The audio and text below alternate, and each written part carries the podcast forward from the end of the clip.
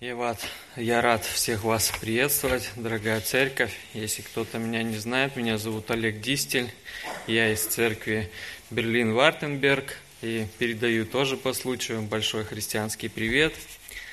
Знаете, когда я слушал сегодняшние свидетельства, я порадовался за наших молодых сестер, за это служение, в котором они участвуют. Это проявление милости, доброты, знаете, когда мы неравнодушны горю другому, то Бог благословляет в этом. Знаете, после этого, конечно, тяжело где-то начинать, говорить, но сегодня мы будем с вами рассматривать тему, которую я назвал «Христианин сегодня» или «Почему сердце грубеет».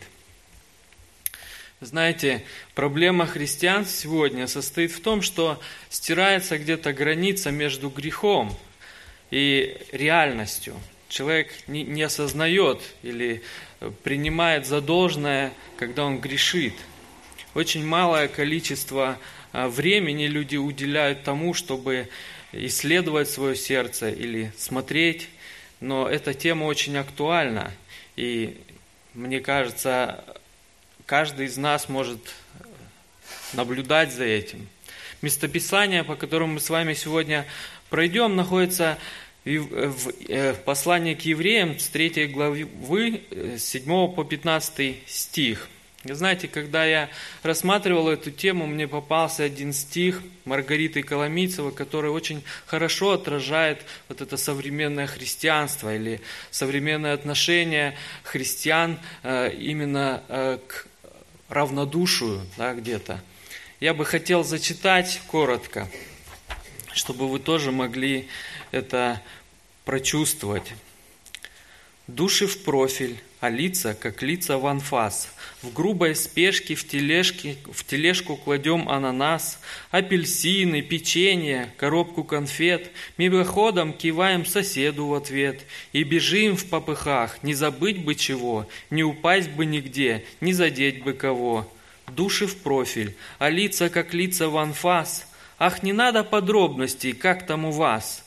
И во мне не будете уставшей души, задавая вопросы про личную жизнь. Не тревожьте потоком сочувственных слов, погребальных печатей уснувших грехов.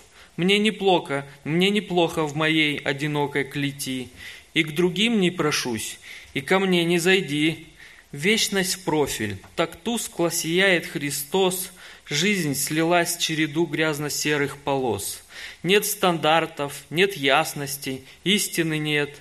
Ах, какая нам разница, кто как одет? Ах, какая нам разница, кто как живет? Кто кому и зачем голоса отдает? Правде горькой в глаза посмотреть не хотим, И на истину мельком лишь профиль глядим. Церковь в профиль, а дом и работа в анфас. Мы не небом живем, а сегодня, сейчас – и сегодня хотим наслаждения вкусить, вкус свободы понюхать, в достатке пожить. И неплохо бы все, но в такой суете видим только лишь профиль Христа на кресте. И несемся по жизни, успеть бы, пожить, нам и души спасти бы, и жизнь сохранить.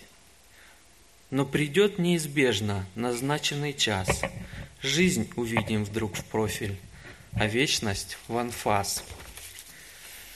Вы знаете, когда я прочитал этот стих, оно действительно коснулось, я действительно, наблюдая за людьми, видел вот это вот а, состояние. Знаете, когда человек только приходит ко Христу, он радуется, да, то, что он с ним встретился, он видит его лицом к лицу, он видит прощенные грехи, но определенные заботы века, как мы здесь читаем, они дают возможность человеку снимать вот эту вот реальность с греховного состояния. Да? И, конечно же, э, когда человек уверует, у него есть радость в том, чтобы работать вместе с братьями и сестрами, доставлять Богу этим самым радость, как мы сегодня уже слышали. Но со временем наступают определенные последствия, которые происходят внутри человека. Вот этот корень греха, он затаился и, возможно, не дает покоя. человеке может произвестись бунт какой-то, неприязнь. И ему становится все равно, он становится безразличным, безразличным к другим нуждам. Как избежать этого состояния? Или что нужно сделать, чтобы мое сердце, огрубевшее сердце, стало нормально работать? Или стало нормально реагировать? Мир предоставляет достаточно много предпосылок, чтобы грех в человеке присутствовал. Вы знаете, как в Европе, так и в Америке очень большое э, количество времени люди уделяют тому, чтобы потреблять. То есть эти страны специально делают так, чтобы люди были потребителями. То есть они предоставляют рекламу такую, что человек смотрит и, и думает, я без этого жить не могу. Мне это нужно. У него закрываются глаза на то, что ему это не нужно.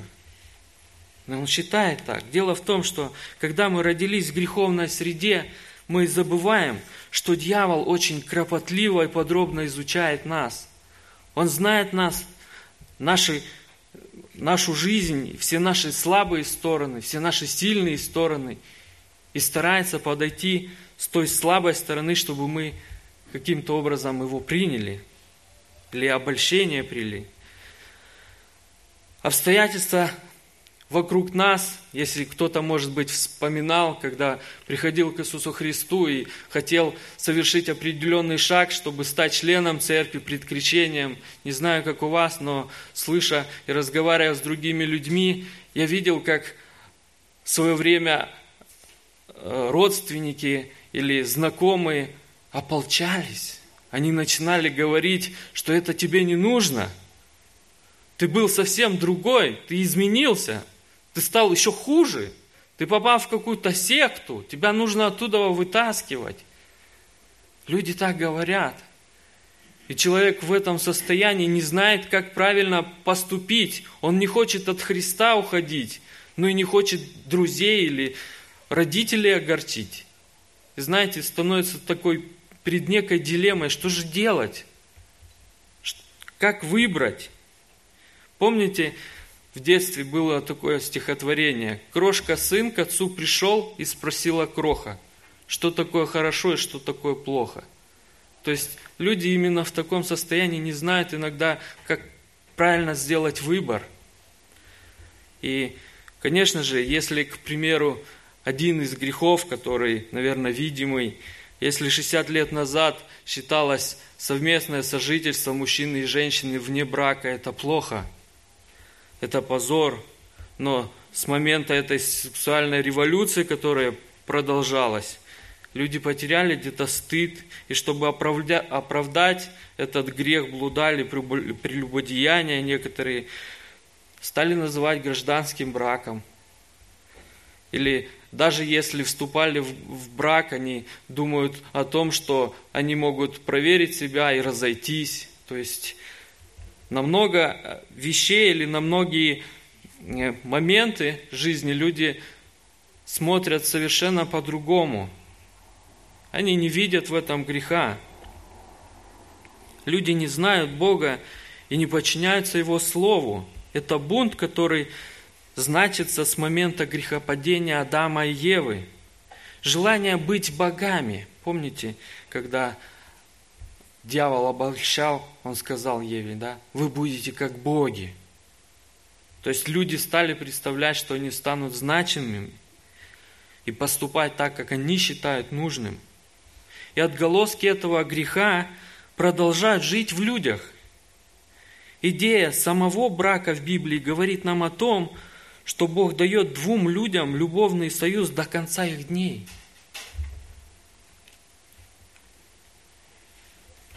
Евангелие от Марка, 10 глава, 9 стих написано, «И так, что Бог сочетал, то человек да не разлучает».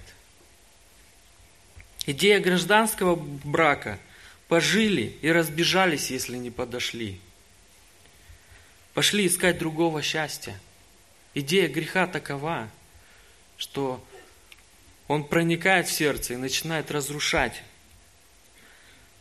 В свое время Мартин Лоин Джонс сказал, Помните грех – это достоверный факт.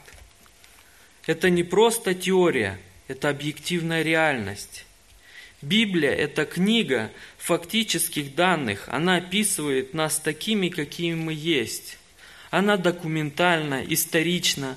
Таким образом, мы должны начинать с рассмотрения фактов, нравятся они нам или нет. Если мы хотим быть честными в своих рассуждениях, нам следует смотреть фактам в лицо, и это первый факт. Это говорит лишь о том, что люди привыкают к греху, не считая это злом перед Богом. Давайте перейдем к нашему основному тексту, который описан в книге Евреям, эм, послание к Евреям, 3 глава, 7 по 15 стих. Прочтем весь контекст. «Почему, как говорит Дух Святой, ныне, когда услышите глаз Его, не ожесточите сердец ваших, как во время ропота в день искушения в пустыне, где искушали меня отцы ваши, испытывали меня и видели дела мои сорок лет. Посему я вознегодовал на онный род и сказал, непрестанно заблуждаются сердцем.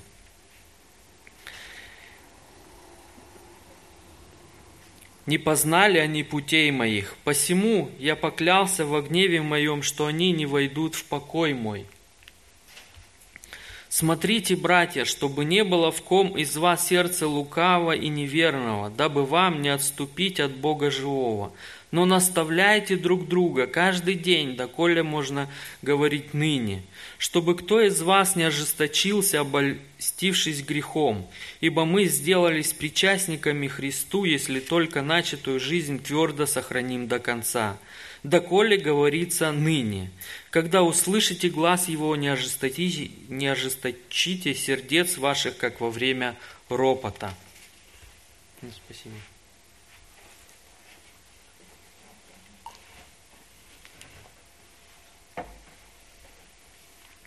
Из этого контекста мы увидим три, четыре пункта, исторические события, которые описаны с 7 по 11 стих. Далее предупреждение, которое описано в 12 стихом. И практические применения 13 стих.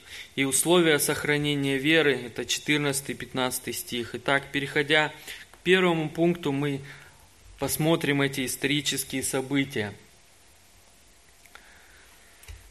В этой главе все исторические действия, которые происходили в период выхода сынов Израилев из Египта, Бог демонстрирует э, свое состояние как Творца. То есть Он показывает себя как Творцом. И с 1 по 7 стих об этом говорится. Что же происходило в пустыне, что Божий гнев излился? Давайте обратим внимание на книгу чисел – и если мы вернемся к тому времени, как раз книга чисел об этом говорит. Бог для своего народа создал все условия, которые позволяли им спокойно выживать в пустыне. Бог им все дал. И здесь мы видим подтверждение заботы и любовь к своему народу. Он даровал им еду в виде манны, одежда и обувь, которую они носили, она не изнашивалась. Вы знаете, не каждый, наверное, производитель обуви или одежды может похвалиться таким качеством. Да? Когда человек носит, оно обычно изнашивается. Это 40 лет не изнашивалось. Люди могли использовать свою одежду. Да? И с 11 по 14 главы книги мы видим, как Бог показывал своему народу землю, да, он отправил соглядатаев, они посмотрели. Вы помните, да, этот момент, когда пришли, и только двое не согласились, да, сказали, что это хороша земля, мы войдем, мы победим. Но другие увидели, испугались, сказали, этот народ нас поглотит, он больше, сильнее и так далее. И из-за этого неверия люди постоянно докучали Богу, за ропотом, ропот. И Конечно, здесь Божье терпение было переполнено. Идея будущей хорошей жизни, которую Бог обещал, людей не вдохновила. Они не захотели такой жизни. Заместо этого они стали роптать и говорить, претензии предъявлять Богу. Мясо нам давай. Мы в пустыне по мясу соскучились. Хотим мясо кушать. На меньшее мы не согласны. Мы жили в той стране, где мы могли питаться хорошо. Это питание, которое ты даешь нам, не устраивает. Подумайте сами, справедливо ли ставить условия тому, кто тебя создал? Разве не вправе решать Создатель, что делать с творением? И здесь мы видим очень четко проявление греха. Здесь мы можем провести эту параллель с христианами наших дней. Мы можем замечать эти проявления. Я не знаю, как у вас, в свое время я в нашей церкви слышал, слышал такие высказывания. Надоело питаться Божьим молоком. Говорят одно и то же. Я хочу нормальной пищи. Устал уже от этого. Эти проповедники только воду в ступе толочь могут. Сколько можно? Да и живут не так, как с кафедры рассказывают. Другие говорят, зачем нам журавль в небе? Мы хотим хотя бы воробля, мы хотим сейчас этого благословения получить. Мы сейчас хотим хорошо жить, получать удовольствие от жизни.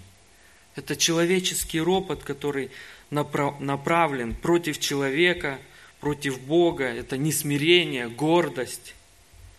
Это не оправдывает, конечно, и тех проповедников, которые не углубляются в Писание и дают повод для таких высказываний. Но и в той же степени не оправдывают и тех людей, кто осуждает.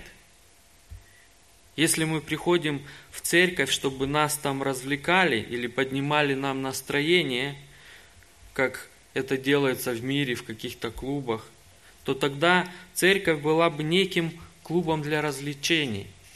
Знаете, в свое время я слышал, как в Америке а, многие церкви, церкви, чтобы привлечь людей ко Христу, шоу устраивают, чтобы люди просто приходили.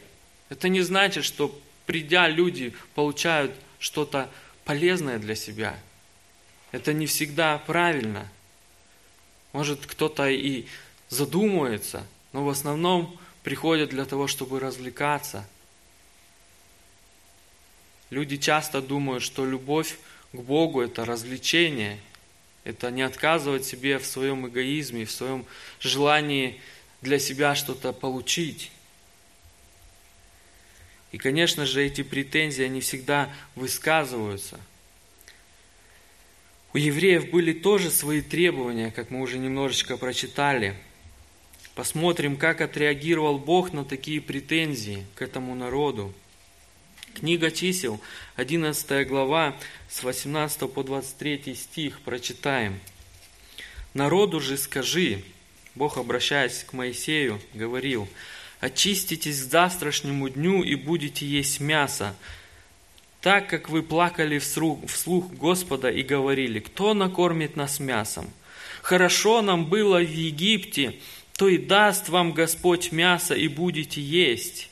Не один день будете есть, не два, не пять, не десять дней, не двадцать дней, но целый месяц, пока не пойдет оно из ноздрей ваших и не сделается для вас отвратительным за то, что вы презрели Господа, который среди вас, и плакали пред Ним, говоря, для чего было нам выходить из Египта? И сказал Моисей, шестисот тысяч пеших в народе сем, среди которых я нахожусь, а ты говоришь, я дам им мясо, и будут есть целый месяц. Заколоть ли всех овец и волов, чтобы им было довольно? Или вся рыба морская соберется, чтобы удовлетворить их? И сказал Господь Моисею, разве рука Господня коротка? Ныне ты увидишь, сбудется ли слово мое тебе или нет. И дальше мы видим результат – В этой же главе 33 и 34 стих написано –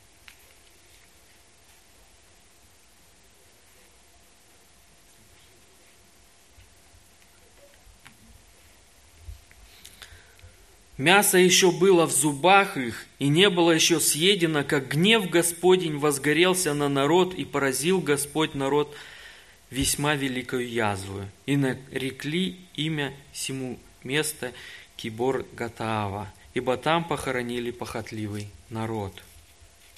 Как страшно осознавать, что наказание за грех – смерть, и что человеческий ропот может воспроизвести Божий гнев – как бездумно думать, что люди, думают люди, что унижение и оскорбление Духа Святого им сойдет с рук. Попирание заместительной жертвы будет прощено и безнаказано. И об этом мы видим предупреждение в 12 стихе. «Смотрите, братья, чтобы не было в ком из вас сердца лукавого и неверного, дабы вам не отступить от Бога живого. Смотрите, очень интересное здесь предупреждение. Автор послания дает предупреждение, чтобы подобно израильтянам, которые не верили в Иисуса Христа, хотя и общались с верующими братьями, которые убеждали их принять спасение, принять того Мессию, который пришел и совершил это – пока не было поздно. Относительно сердца мы здесь видим, чтобы не было лукавым, да еще и верным.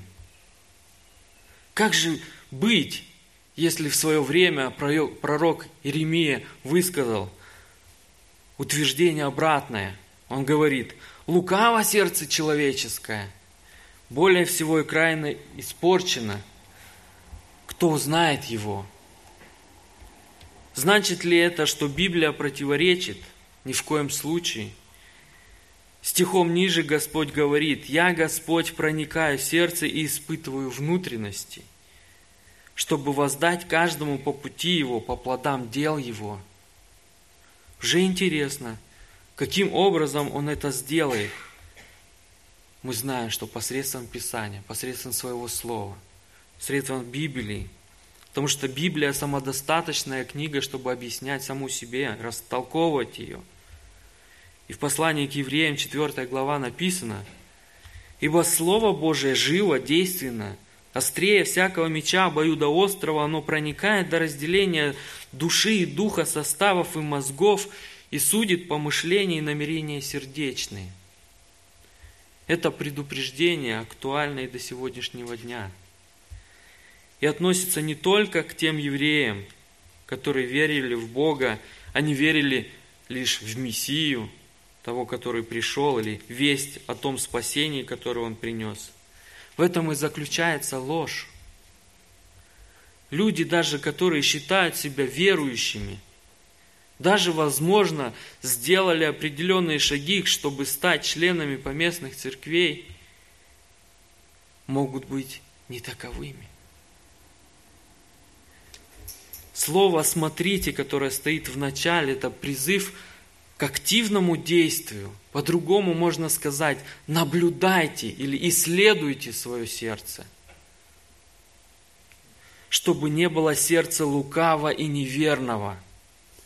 И каждый может себя проверить. Если мое сердце неверно, если я требую для себя хорошей жизни, удовлетворений, удовольствий, Здесь нужно быть очень осторожным, потому что это может привести к отступлению от Бога.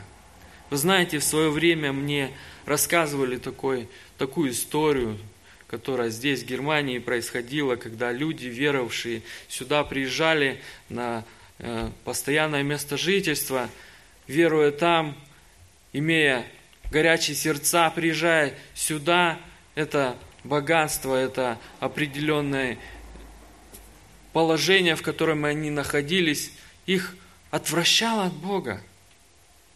Они строили дома, друг перед другом кичились, у кого дом больше, у кого зарплата выше, или у кого машина круче. И знаете, это происходит До сих пор люди просто отходят.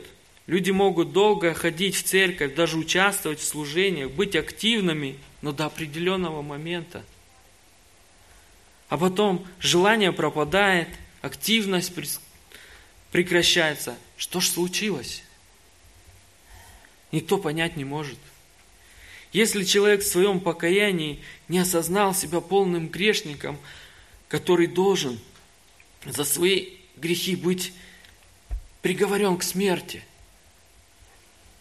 и что лицо Иисуса Христа, оно расположено к помилованию, которое дается по благодати, незаслуженной, из любви к Нему – то об этом можно лишь сожалеть, если такие люди это не понимают. Ведь добрые дела не спасают. Эмоциональные чувства, которые производятся в человеке, если он вдруг посмотрел какую-то клип или картинку об Иисусе Христе, в нем проявились какие-то чувства жалости к Иисусу Христу, или какие-то песни, которые внутри тоже побудили его сердце – которые повествуют о распятии, или какие-то стихотворения, которые затронули нотки его сердца. Они не дадут пользы, если он не осознает себя полным грешником. Он может осознать себя виновным в каком-то определенном, определенном грехе, но не осознать себя грешником. Бог смотрит на раскаяние сердца, которое свидетельствует о живом Боге. Далее мы смотрим практические применения в 13 стихе. Но наставляйте друг друга каждый день, доколе можно говорить ныне, чтобы кто из вас не ожесточился, обольстившись грехом. В этом примирении, применении мы видим три составляющих аспекта. Это кому нужно делать, когда нужно делать и для чего нужно делать. Но чтобы делать, если мы больны или ожесточены уже в сердце? Как мне кажется, эта проблема, возможно, и к некоторым из нас относится. Но чтобы перейти к первым двум, мы сначала рассмотрим последний аспект. Как же можно обольститься грехом? Вообще, что такое грех? Вкратце, да, что не только те грехи, которые мы видим явные, да, то есть, если мы видим где-то алкоголика или еще кого-то там, а, эти грехи, которые видимые, на наш взгляд, мы считаем это смертельные. Но порой мы не замечаем мелких грехов, такие как обжорство или так далее, да, осуждения в наших сердцах. Мы их не афишируем, но это также происходит в наших сердцах. И мы забываем, как реагирует Бог на слово грех. У Бога нет определенного расположения. Это маленький грех, это большой грех. Это мы, люди, его распределяем определенным способом.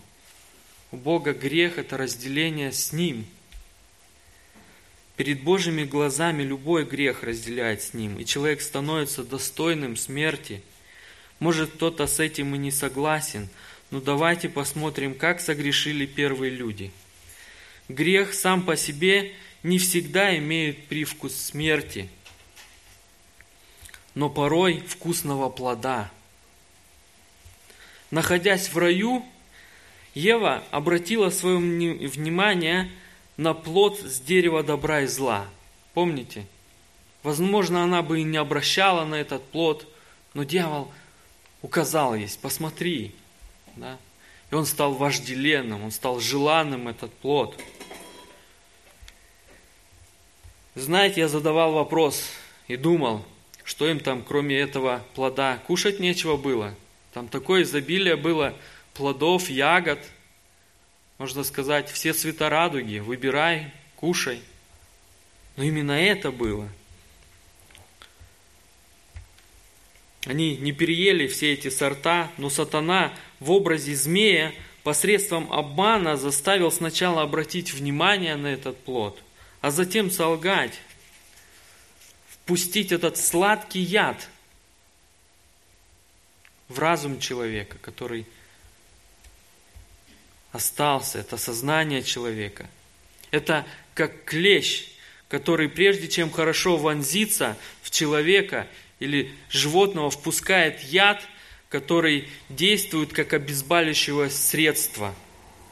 А затем он впивается и начинает сосать кровь. Так и грех, проникая в человеке, приносит разрушительные действия.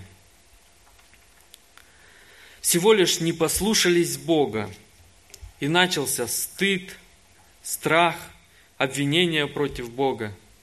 Помните, когда Бог пришел, задал вопрос, где вы? Адам ответил, мы наги. Он задал, не ел ли ты с дерева познания добра и зла? Помните ответ? Да? Он стал оправдываться, он стал говорить, обвинять Бога. Жена, которую ты мне дал. Не я, а жена, которую ты дал. Ты сам виноват, что такую жену мне дал. Она была непослушна. Действия сатаны не изменились, но по-прежнему можно преподнести грех в сладком привкусе, как ничего не значащее, но разрушение будет существенным. Подумаешь, немного приврал, сдал отчет финансам по деньгам, ну пусть немножечко неверный. Ну, для себя чуть-чуть оставил, как же жить, если все заберут же. Или наговорить на другого человека, который ну, вдруг нам не понравился, не приглянулся он видом. Мы не знаем его внутреннего состояния, но он мне не понравился. Я начинаю говорить другому человеку о своих переживаниях против этого человека. Немножечко красок таких прибавил. Услышал где-то, возможно, он что-то не так сделал, делясь с другим человеком. А другой, не проверив эту информацию – может принять это как за чистую монету, что это действительно человек не таков. И в сердце начинает осуждение происходить. Мы, не зная человека, можем осудить. Выслушайте эту ложь. Поэтому это лишь малая часть грехов, которые способны разрушать семьи, города, даже страны. Поэтому, переходя к двум аспектам, мы видим, что общение между собой способствует своевременному обнаружению и обезвреживанию греха в жизни друг друга. Если ваше сердце настроено против кого-то, то вы грешите, потому что в вас нет любви к ближнему. Вы нарушаете вторую заповедь нет прощения пред ближним. Возможно, кто-то затаил обиду, не хочет простить. И это осталось в сердце. Но приходя сюда, вы славите, благодарите Бога, говорите, что вы Его любите. Но Писание говорит об обратном. В первом послании Иоанна, 4 глава, 20-21 стих говорит – кто говорит, я люблю Бога, а брата своего ненавидит, тот лжец. Ибо не любящий брата своего, которого видит, как может любить Бога, которого не видит? И мы имеем от Него такую заповедь, чтобы любящий Бога любил и брата своего. Эти две заповеди, возлюби Господа Бога своего всем сердцем, всем разумением, всем сердцем своим, и ближнего своего, как самого себя, они неразлучны. Бог указывает на это. Мы должны говорить греху стоп. Я думаю, здесь понятно, если я живу, что с братом и понимаю, что происходит с моим с братом или сестрой что-то непонятное – я должен незамедлительно вступить с ним в контакт, постараться узнать о его проблеме, постараться помочь, расспросить, в чем дело, затем помочь как молитвой, может быть, даже физической помощью. Эти действия просто необходимы. Слово, которое стоит как ныне, по-немецки может звучать «зафорт», то есть сейчас, незамедлительно. Далее мы видим условия сохранения веры, 14-15 стих.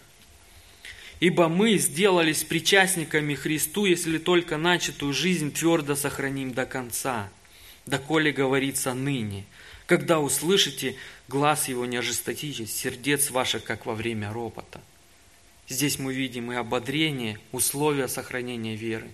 И опять же мы видим предупреждение, которое было в начале – в этих стихах мы видим принадлежность к новой жизни во Христе, точнее, в теле. Мы должны иметь в себе Его природу. Это основание, почему мы должны наставлять друг друга. Утверждение в ободрительной форме. Автор очень хорошо подчеркивает, что если мы сохраним нашу веру и принадлежность до конца, то мы сделаемся причастниками. Знаете, когда мы собираемся и видим эти символы, мы уже становимся причастниками. Мы вспоминаем, мы видим, что объединяет нас. Кровь Иисуса Христа омыла все наши грехи. Мы сроднились, Бог назвал нас своими детьми. Это ободряет.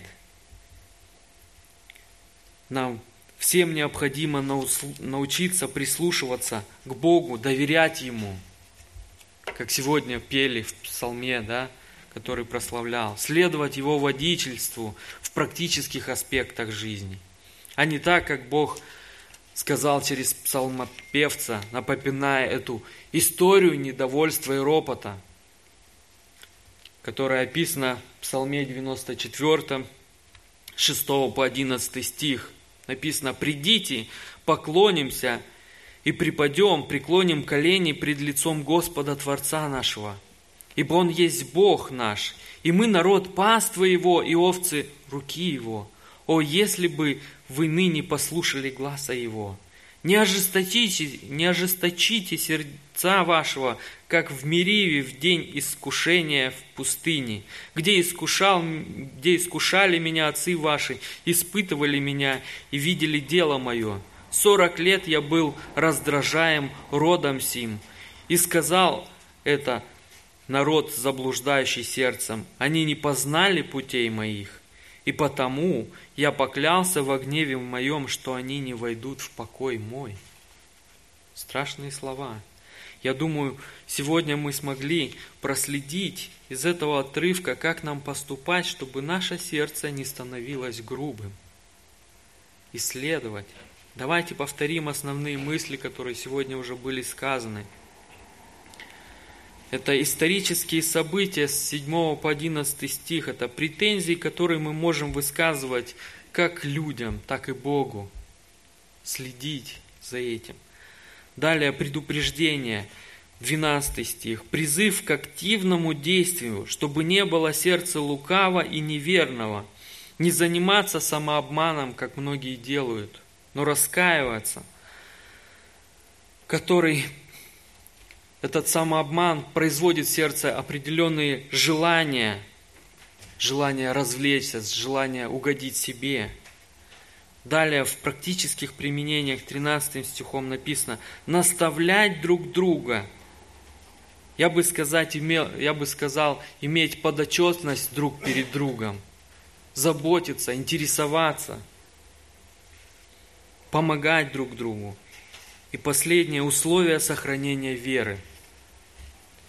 Не забывать о том, что приняв Христа, мы стали сопричастниками и единым телом, о котором нужно заботиться посредством Божьего Слова, питать, исследовать и научиться вовремя останавливаться, если вдруг мы замечаем ропот – Остается сделать некоторые пожелания для всех нас. Если кто-то вдруг осознал себя грешником, то вы можете признаться пред Богом, возможно, перед теми людьми, перед которыми вы виновны, исповедоваться. Бог простит вам, возьмет свои ряды. Постарайтесь не попадаться на сладкие уловки дьявола, который может обольстить. Нужно постараться интересоваться состоянием ближним, уделять этому внимание, чтобы когда мы попадем, возможно, в какую-то сеть, чтобы не были отвергнуты нашими близкими, братьями и сестрами. Ведь иначе мы не сможем насладиться той радостью и тем покоем, который Бог дает нам. Аминь.